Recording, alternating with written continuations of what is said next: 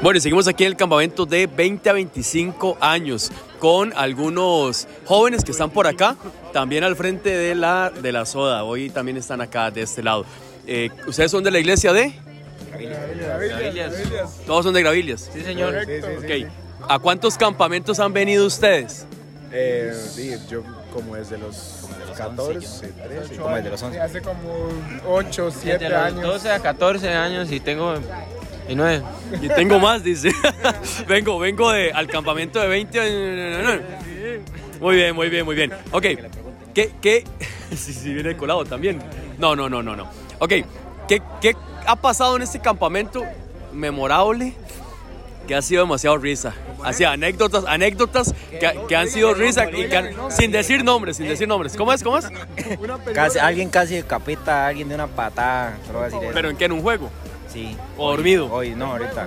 Juego, juego. Ese compa está dormido, lo decapita. Otro por aquí. El mismo, el Sí, mismo. el ese mismo, es compa que fue épico, es que fue épico. ¿Qué era el juego? ¿De qué trataba? Fue De robar la- solo, bueno. solo voy a decir que fue tan épico que tuvieron que parar el juego. Sí, era como de robar una, la bandera y el hombre se lo tomó bien en serio y bueno, ah. Le robó la bandera y la vida acá. Hay que, meter, hay que meterse en el papel, hay que defender la vida, el, la- el equipo, ¿verdad? Eso es lo más importante. Ok, muy bien. Una más. En la parte espiritual, en la parte de enseñanzas, ¿qué se llevan de ese campo?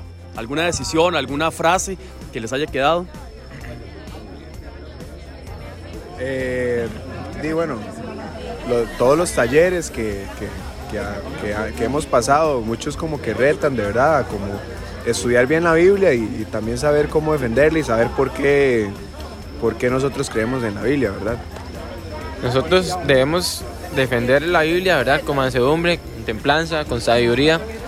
Pero muchas veces nosotros eh, atacamos a otros con sus pecados, pero tenemos que ver nuestro propio, nuestro, la viga de nuestro propio ojo, ¿verdad? Entonces tenemos que tener un- mucha santidad, mucha pureza y estar bien con Dios para hablarle a otro sobre su pecado. Eso me llama mucho la atención. Excelente. A mí, a mí me gustó una, una frase que dijeron por acá, de que Dios siempre le pone retos a uno este, con, con los pecados. Fue vacilón, porque, porque Dios le pone un reto con un pecado porque Él sabe que usted puede superarlo, ¿verdad? Dios le pone a usted ese pecado y dice, yo sé que Él puede superarlo y por eso lo voy a hacer, porque Dios confía en la capacidad de uno y dice, usted puede sobrepasar sobre esta tentación. Entonces es algo muy bonito que le da un poco uno esperanza a través de todo lo que usted esté pasando, usted sabe que Dios confía en usted, entonces usted nada más le queda confiar en Dios y bueno, ahí, no caer en la tentación. Excelente, muchísimas gracias y vamos a ir aquí a otro lado, a otro sector, para escuchar otros testimonios, anécdotas en este campamento.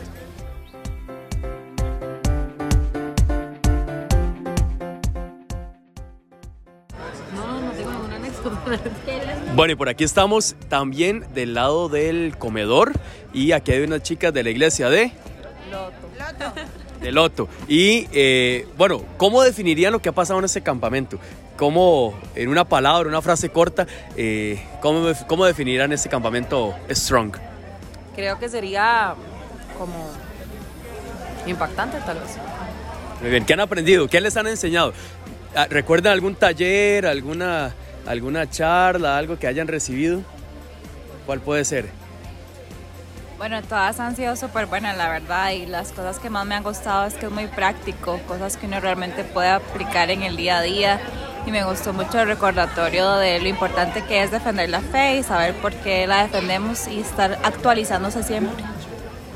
Excelente. ¿Alguna decisión? Voy por aquí, voy por aquí, por este lado. Aquí que está más callado, dice. ¿Alguna decisión o algo, algo que se lleven en, en- en su mente, en su corazón de ese campamento? ¿Alguna lección, algún devocional, alguna prédica? ¿Qué puede ser? De no, prácticamente, bueno, el campamento ha estado muy bueno, eh, las breaks este, han estado excelentes y también, bueno, como una tipo de decisión es importante de no, no esconderse, ¿verdad? En el mundo, porque di, es muy fácil soportar, ¿verdad? Las críticas y todo, pero es súper más valiente, siento yo, estar ahí firme y que las convicciones de uno no se muevan. Excelente, bueno, y así entonces pasamos a la prédica con el pastor Don Isaac Rivera en la Iglesia Bíblica Bautista en Agua Caliente.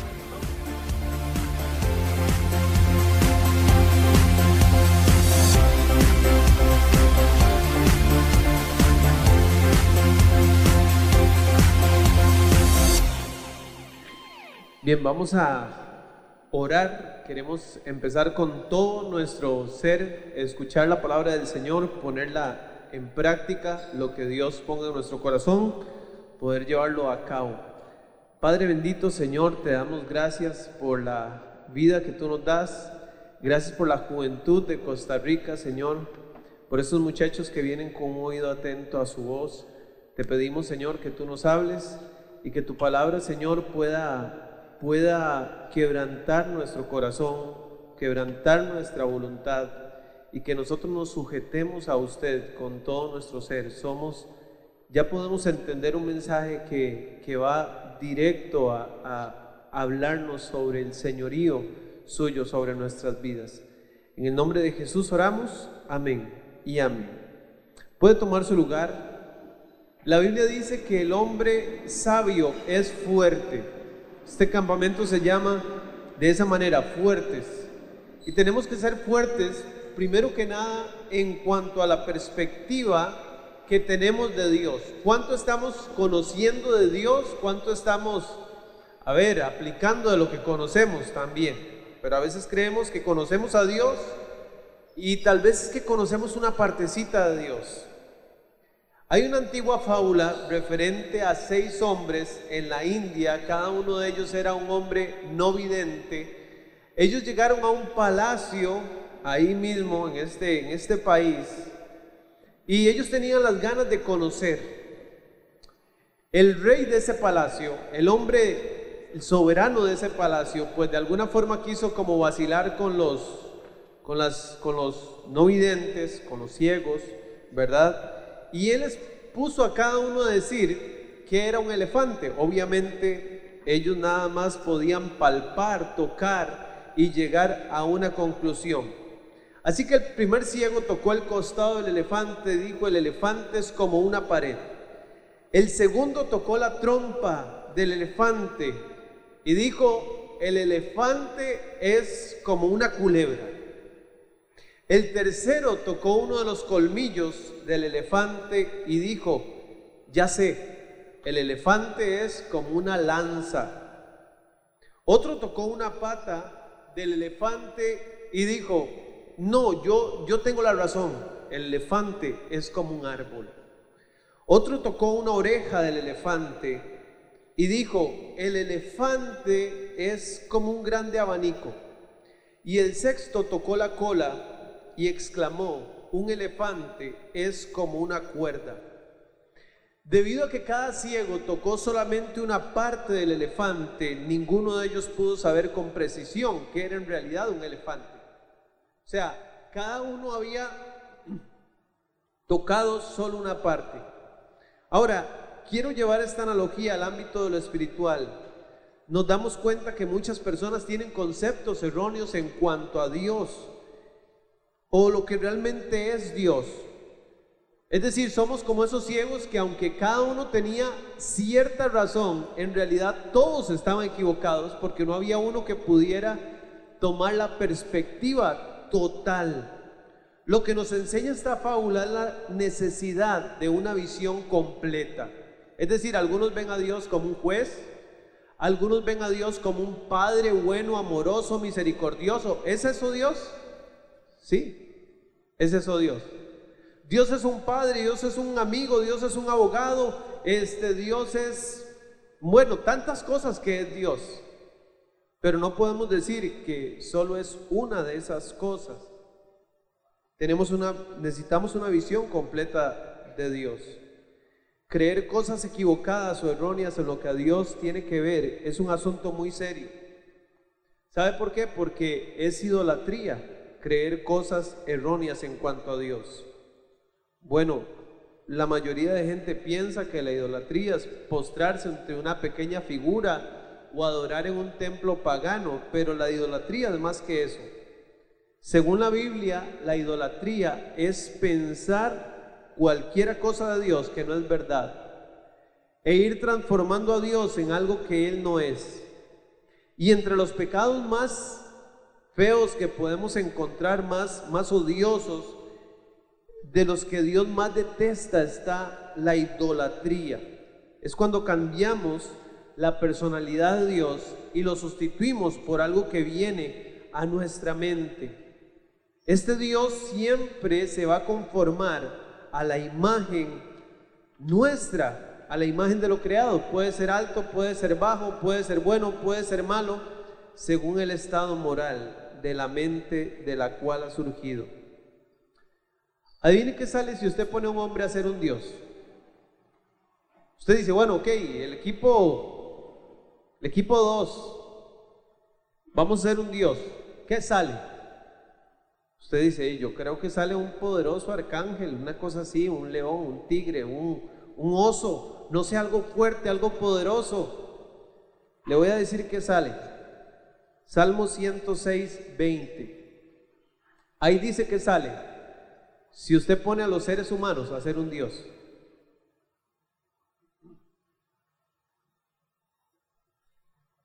¿Qué se encontró? ¿Un águila? ¿Un león? ¿Un arcángel? ¿Un minotauro? ¿Qué se encontró? Dice la palabra de Dios, así cambiaron su gloria por la imagen de un buey que come hierba. O sea, si usted pone a, las personas a buscar cómo es Dios, lo que salió fue una res. Eso fue lo que salió. Ahora, en cuanto a la perspectiva de Dios, y esto de que a veces decimos, no, es que Dios es muy amoroso, Dios no va a castigar a nadie, Dios es esto, Dios es aquello, y tenemos perspectivas de Dios como los ciegos que decían, es como un abanico, es como una cuerda, es como un árbol, es como una pared, es como, es como una lanza. Ya a veces Dios es todo eso junto. Entonces vemos a Dios como un buen padre, pero es importante, ya usted tiene la edad de ver a Dios como un amo, como un señor, como un rey, como un soberano. Sí. Entonces dice la Biblia que la palabra del rey es con potestad. Si el rey dice vaya, ¿usted qué hace? Va. Si el rey dice venga, ¿usted qué hace? Si el rey dice haga esto o lo otro, que hace uno, que es un súbdito, que es una, una criatura de ese gran rey, de ese Dios todopoderoso. Entonces yo quiero presentarles a ustedes ese Dios como un Dios, como un Señor, como un rey, como un amo que merece ser obedecido, al que merece que nos sujetemos nosotros. Y esta es una, una preciosa para sujetarse a Dios.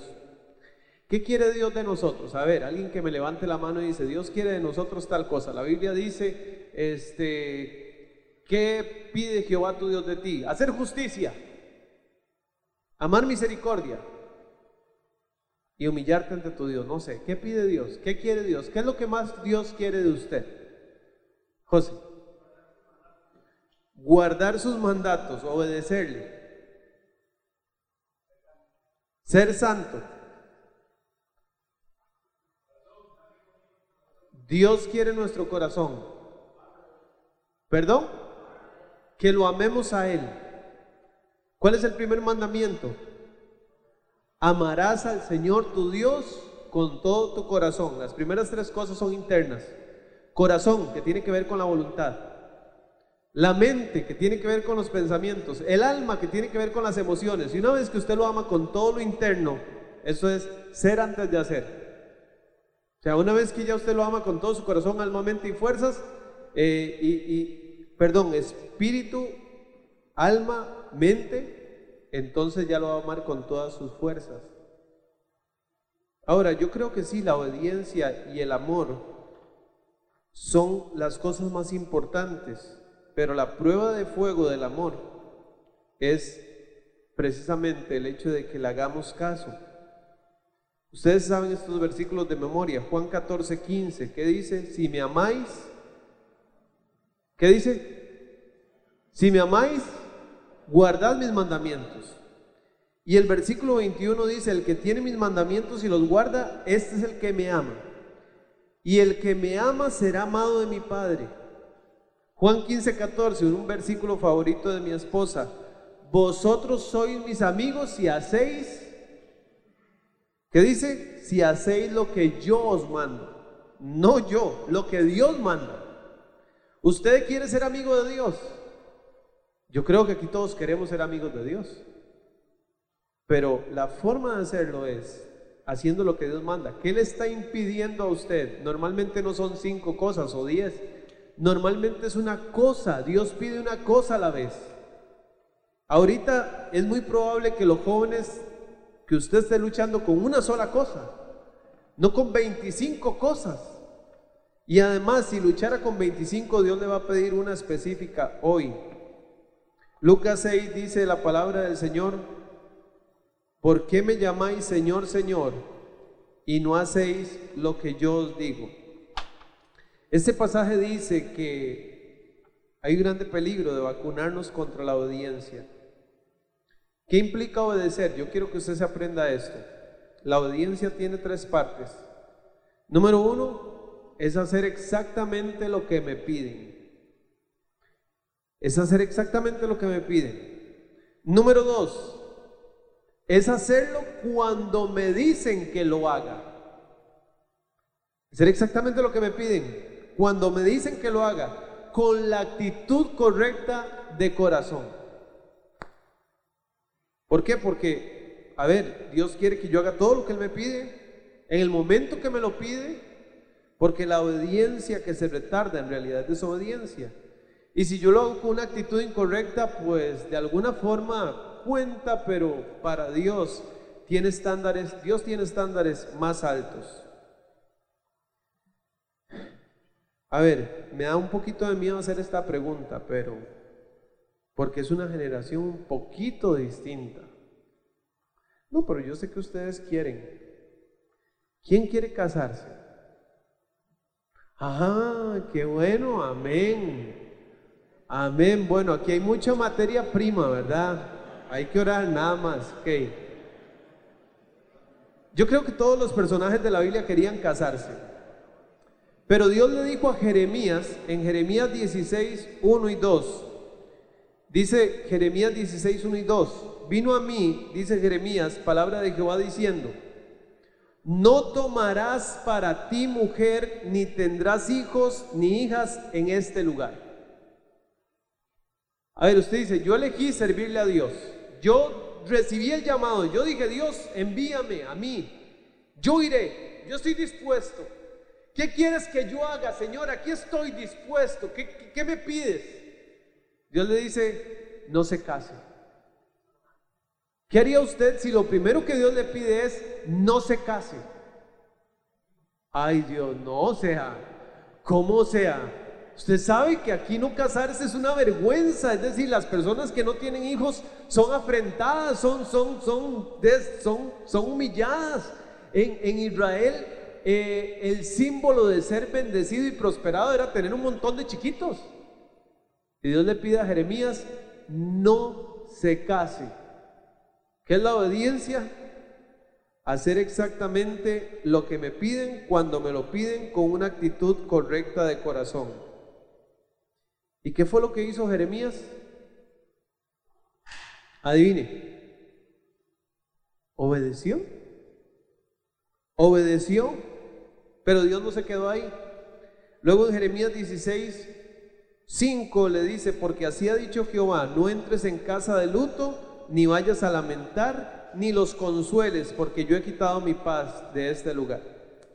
Dios le dice, Jeremías, le tengo otra orden. Usted nunca va a entrar a una vela. Usted nunca va a ir a un funeral. Usted sabe que Dios le prohibiera a usted ir a un funeral. Usted dice, bueno, no hay problema, hasta que es un funeral de una persona amada. ¿Cierto? ¿Y qué hace usted? ¿Qué hizo Jeremías? Obedecer. Versículo 8, asimismo no entres en casa de banquete para sentarte con ellos a comer o a beber. ¿Sabe que es una casa de banquete? Es una fiesta. Entonces ya Dios le ha pedido tres cosas difíciles a Jeremías. Cuatro, no se case, no tenga hijos, no vaya a un funeral y no vaya a fiestas.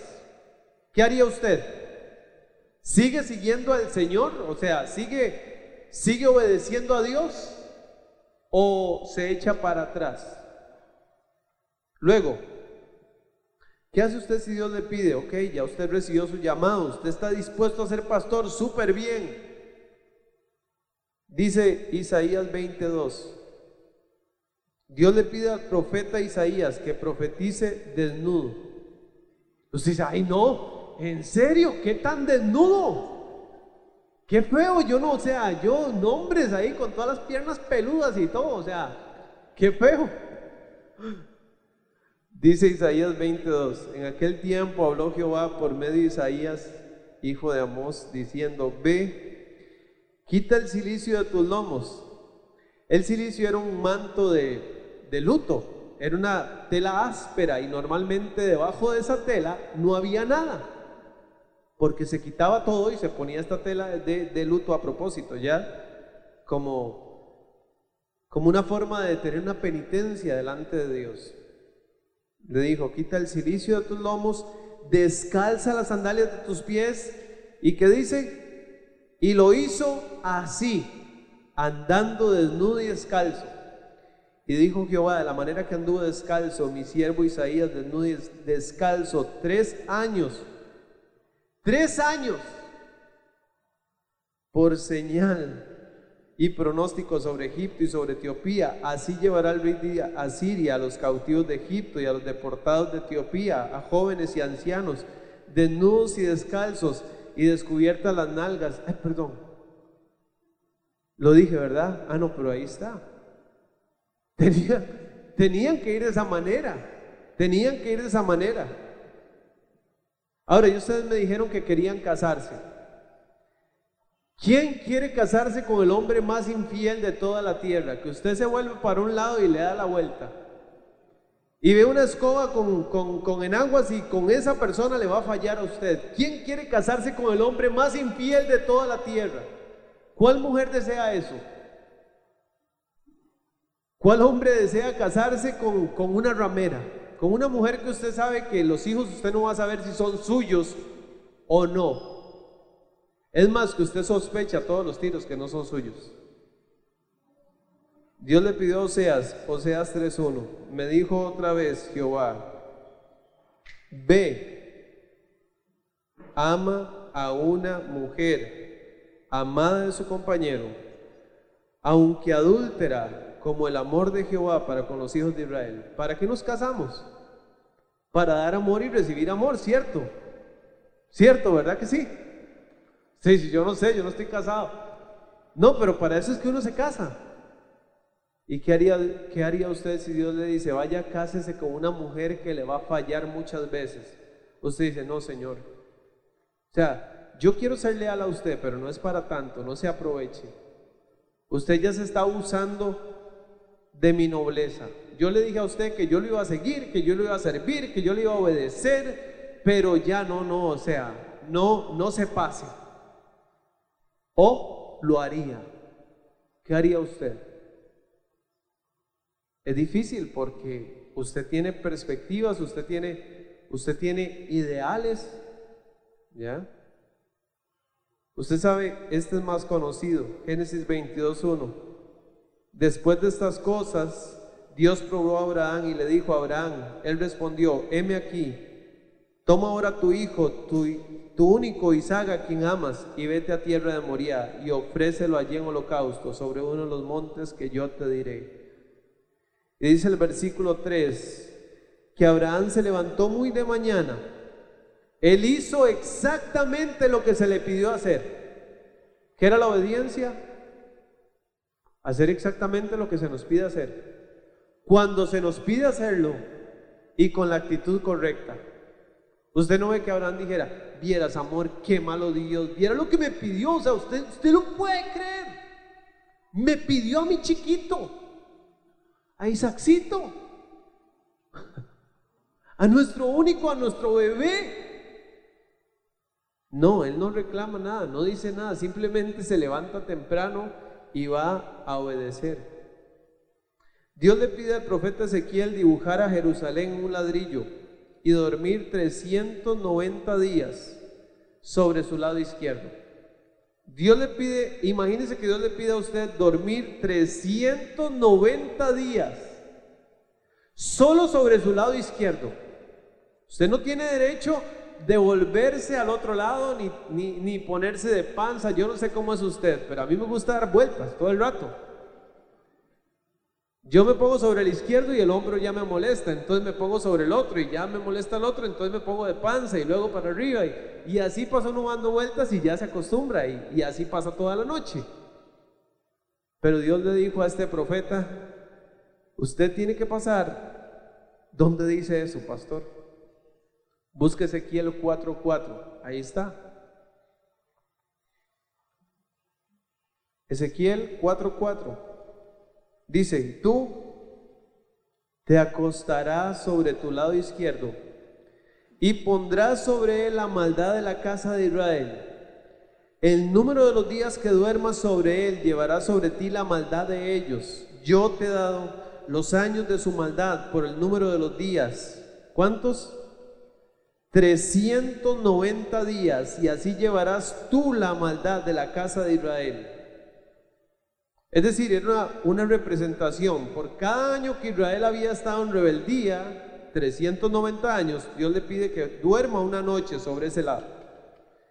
Cuando las mujeres están embarazadas, yo pienso que es como lo más cerca que pueden de, este, de esta situación, de que dicen, no, es que yo no, es que yo no me puedo volver, es que yo aquí, y entonces tienen que como que dormir de una sola, de un solo lado. Y esto contractura a las mujeres y las lesiona porque, a ver, estar siempre acostados sobre el mismo lado todos los días o cuando tienen que dar de mamar es bien difícil. Dios le pidió a esto, a Ezequiel. Luego le pide, por si fuera difícil, que duerma otros 40 días sobre su lado derecho. Versículo 6. Ahí, Ezequiel 4:6. Cumplidos estos, te acostarás sobre tu lado derecho por segunda vez y llevarás la maldad de la casa de Judá 40 días. Para complicarlo un poco más, Dios le dijo la dieta que debía comer esos días. Los 390 más los 40. Le dijo que podía beber alrededor de un litro o medio litro de agua diario y que podía ingerir algo más de 200 gramos de alimento cada día. Pero vea lo que dice Ezequiel 4.9. Y toma tú, y tú toma para ti trigo, cebada, habas, lentejas, millo y avena, y ponlos en una vasija y hazte pan de ellos. El número de los días que te acuestes sobre tu lado, 390 días comerás de él. La comida que comerás será de peso de 20 ciclos al día. De tiempo en tiempo la comerás y beberás el agua por medida, la sexta parte de un hin. De tiempo en tiempo la beberás. Comerás pan de cebada cocido debajo de la ceniza y la cocerás a vista de ellos. ¿Qué dice? Al fuego de excremento humano. Dios le dice, usted tiene que cocinar eso, sí, pero usted tiene que ir a hacer una recolecta de popó y con eso usted tiene que cocinar su comida todos los días. Y ahí sí fue donde el profeta Ezequiel, a ver, querríamos que todos fueran tan obedientes, pero le dice, Señor, por favor, esto es, esto es inmundo. Yo no he hecho cosas inmundas, yo he querido conservarme para usted, por lo menos déjeme cocinarla con popó de vaca. Ok, Dios le dice, está bien.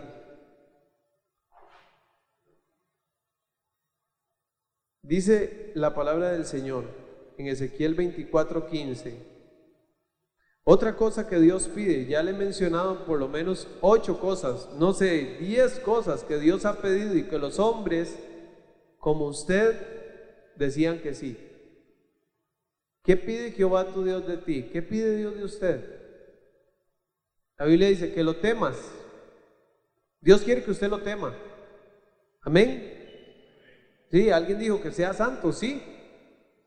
Que andes en todos sus caminos que lo ames. Y hasta de cuarto lugar aparece que lo sirvas. Y luego dice, y que guardes todos sus mandamientos. ¿Quiere usted ser fuerte con respecto a algo, con respecto a la posición de quién es Dios y quién es usted?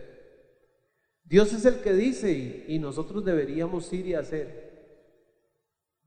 ¿Qué le pide Dios a usted específicamente? ¿Le está Dios pidiendo ser más puro de ojos, puro de manos? ¿Le está pidiendo a usted? Yo lo primero que Dios me pidió cuando yo recibí a Jesús, yo tenía el pelo por aquí, hasta los hombros. Y mi papá me había dicho, si usted se corta el pelo, yo lo llevo a Estados Unidos. Yo le dije, ¿cómo se le ocurre? Jamás. Pero cuando yo recibí a Cristo, lo primero que Dios me pidió fue cortarme el pelo. Y se acercó un muchacho, cualquier muchacho de la socia, y me dice, ¿usted sabe que Corintios dice que al hombre le es deshonroso dejarse crecer el cabello? Y yo, ¿eso está en la Biblia? ¿En serio eso está en la Biblia? Sí, aquí está en la Biblia. Y yo sentía que Dios me estaba pidiendo eso. Yo sentía que Dios me estaba pidiendo eso y lo hice. Ahora, usted dice, pero a mí Dios nunca me va a pedir un hijo. ¿Sabe por qué tal vez Dios no le va a pedir un hijo? Porque la Biblia dice que el que es fiel en lo poco, también en lo más es fiel.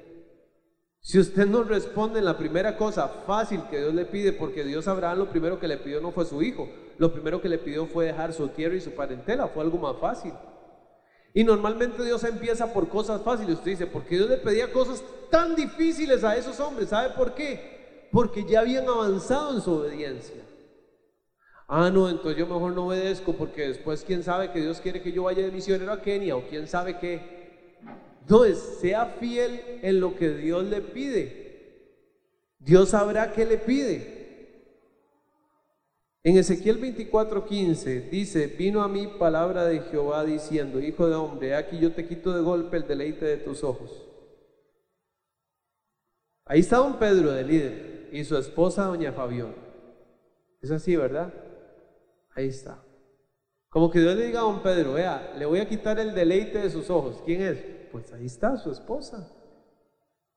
Eso sí, no endeches no llores, ni corran tus lágrimas. Reprime el suspirar.